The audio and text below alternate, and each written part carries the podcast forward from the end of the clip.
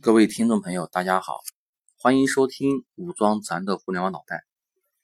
有一段时间没有来录制节目了，呃，非常感谢大家的这坚持哈，感谢大家的信任。那前段时间收到一些点评以及一些点赞，然后才重新的把我从繁忙的工作中又拉了回来，让我有更多的动力去录制更多的节目给大家。那么在此对支持的各位朋友表示下感谢。今天给大家聊一个谷歌的小故事。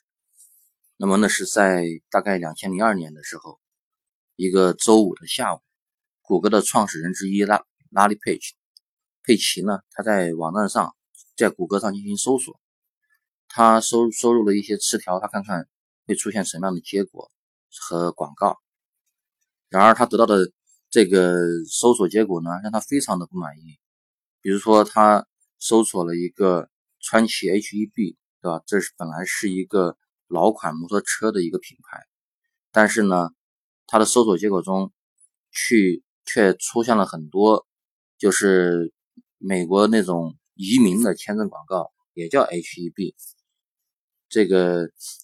没有一条是跟那个川崎的老款摩托车相关的，这个是非常。不不理想的一个结果，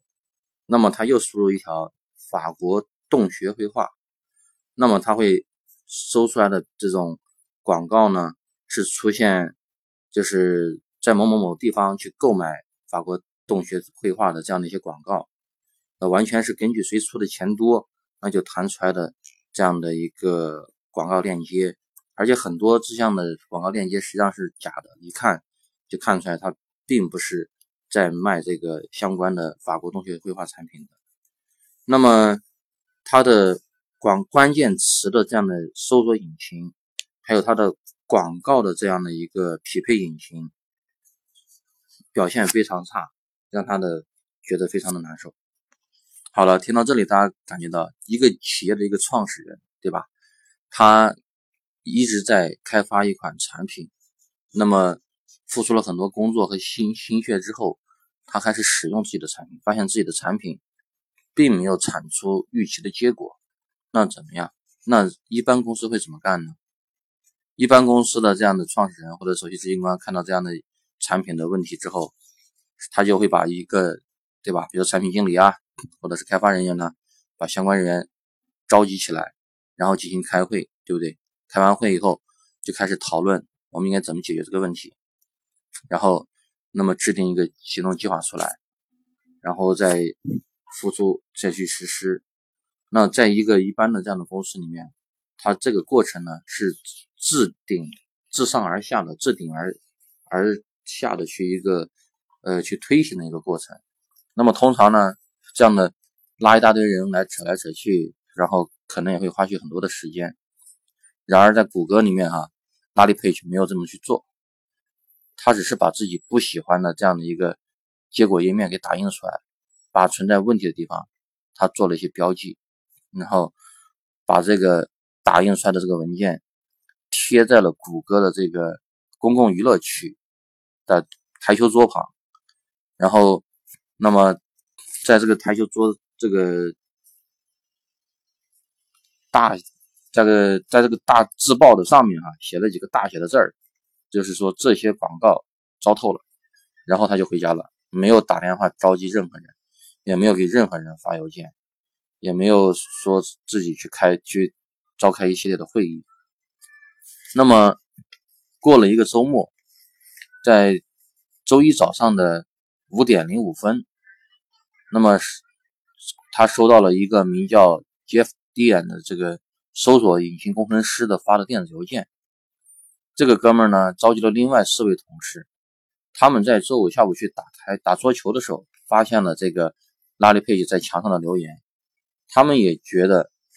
评价这些广告糟透了，这这这是很中肯的一个评价。那么他们呢，就利用了一个周末的时间，然后新写了一个广告的这样的一个匹配的算法，把这个问题给解决了。那么他们回复这份邮件，不只是在说“哦，佩姐，这创始人，你的这个意见太对了”，不是在附和，也不是说啊，我们一定要去深入的调查，赶紧去解决这个问题，也不是这样。那么他们而是说非常详细的分析了这个问题出现的原因，那么他们提供了一个解决方案，那么他们还对他们这个解决方案附加上了他们的测试结果，因为他们已经用周末时间编程把这套解决方案给写出来了，然后他们已经证明了这个东西比之前的那个现有的模型它的优越性在哪里，所以说。他们自下而上、自发的去解决了这么一个这个产品质量不够优秀的问题。那么他们的大概的解决方案呢，就是说通过一个广告相关度这样的一个计算，来来评估这个广告跟你这个客户的搜索是否相关的，然后根据评估出来的数据来决定这个广告是否展现，以及它展现的这个页面的位置，就把它的进行先后的优先级排列。那么，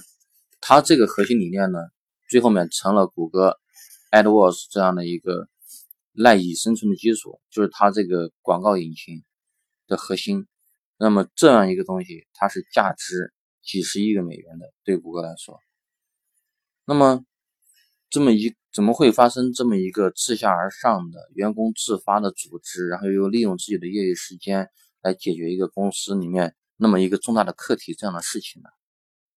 是不是因为什么原因让这五个同事他们就在这一个周末变成成就了成为了英雄，成为了拯救公司的英雄？实际上哈，谷歌呢，它在一开始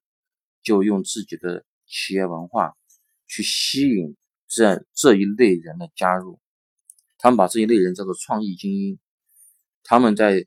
提供的这样的一个良好的这种氛围。放让员员工允许员工可以放手去解决任何阻碍谷歌能够成功的问题，然后呢，去鼓励这些员工去做不同的尝试，然后这些员工如果成功了，那么整个团队就会为他们喝彩，也不会去嫉妒他们。这个就是谷歌的一个核心的一个文化，以及在这个文化之下展现出来的一个很典型的一个例子。好了，今天就跟大家分享到这里。喜欢就点赞并转发吧，谢谢大家。